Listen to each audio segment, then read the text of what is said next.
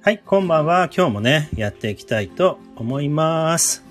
まずですね、えー前回のね、復習をしていきましょう。えー前回は、えーっと、昆虫ですね。昆虫の5単語を学びました。さあ、昆虫ですね。こちらは、英語では、insect でしたね。insect と言います。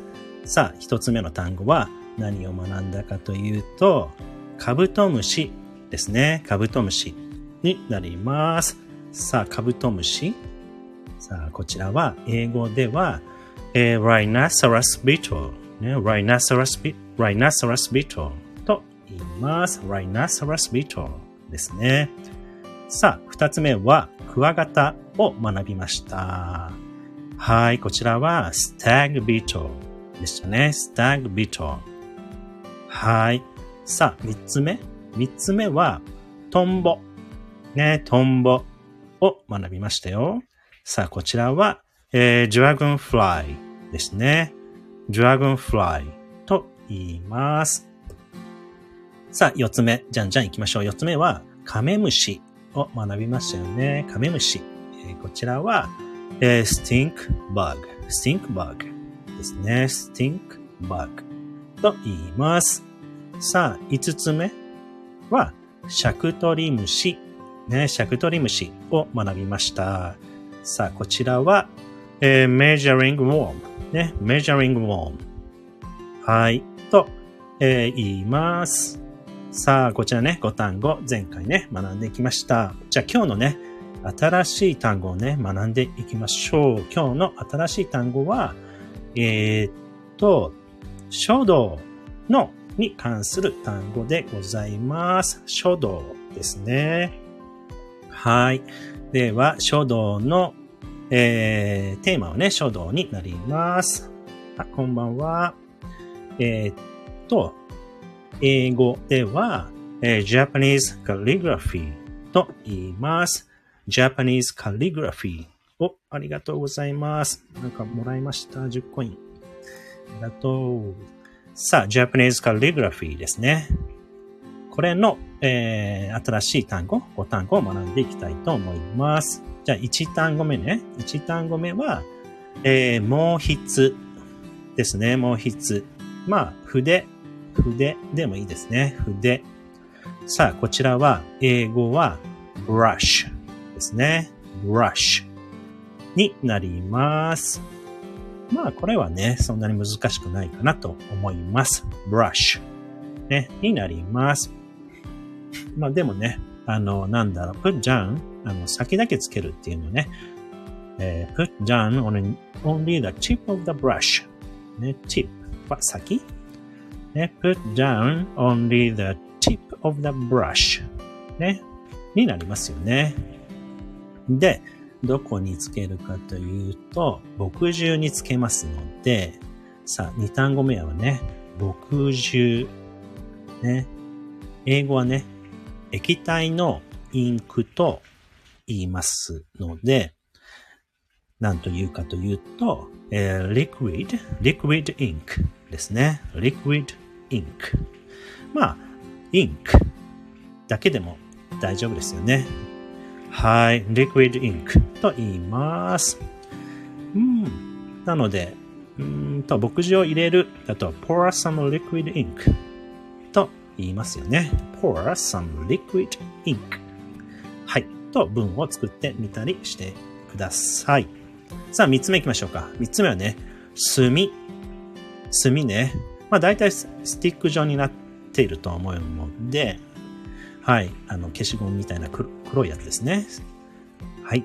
それは、英語では、えー ink stick。ね、 ink stick。まあ、インクのスティックと、えー発音、えーと言います。まあ、英語ではね、 ink stick。ね、2個のリズムで発音してみてください。 ink stick になります。で、4つ目。4つ目はね、えー、すずり。ね、すずりでございます。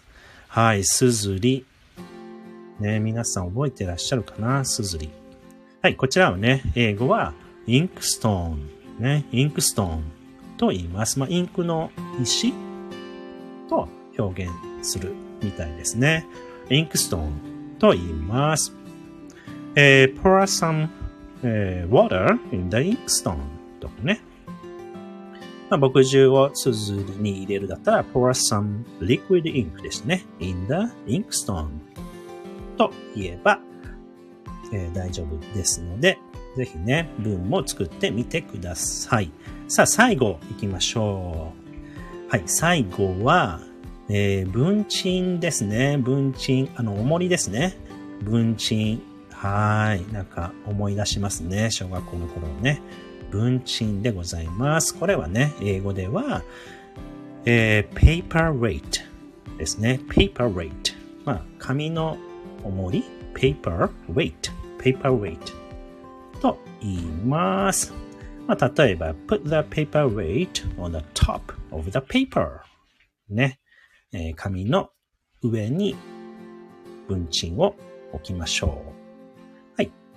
というふうにね、文も作ってみてください。さあ、できました。皆さん、イェーイ。新しいね、5単語を学ぶことができました。じゃあ、クイズをね、えー、していきましょう。じゃあ、クイズ、えー、復習しながらね、クイズ形式で聞きたいと思いますので、ぜひね、わからなくても大丈夫ですので、ちょっとね、思い出そうとしてみてください。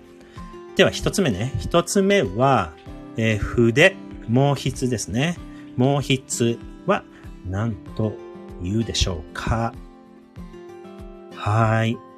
答えは brush ですね。brush になります。えー、brush ですね。えー一文字ずつね、しっかりと発音しましょう。brush になります。さあ、二つ目は、墨汁ですね。なんか日本語が難しいよね。墨汁。はい、墨汁は、えー、liquid ink ですね。liquid ink。liquid ink になります。liquid ink。はい、liquid ink と発音します。はい、OK。じゃあ、墨。墨、ね、スティック状のやつですよ。墨は何でしょうさあ、こちらは、 ink stick ですね。 ink stick。はい。になります。まあ、インクのスティックですよね。はい。でも英語になると2個のリズムで、 ink stickになります。インクスティックと発音してください。さあ、4つ目。えー、っと、じゃあ、文鎮は何でしょう？文鎮。何だったでしょう？はい。文鎮は、えー、紙の重りですので、えー、paper weight ですね。paper weight、ね。paper weight。paper weight になります。で、最後。じゃあ、最後は、すずり。ね、すずりは何だったでしょう？えー、石みたいなやつですね。そう。えー、 inkstone ですね。 inkstone になります。よし。できました、できました。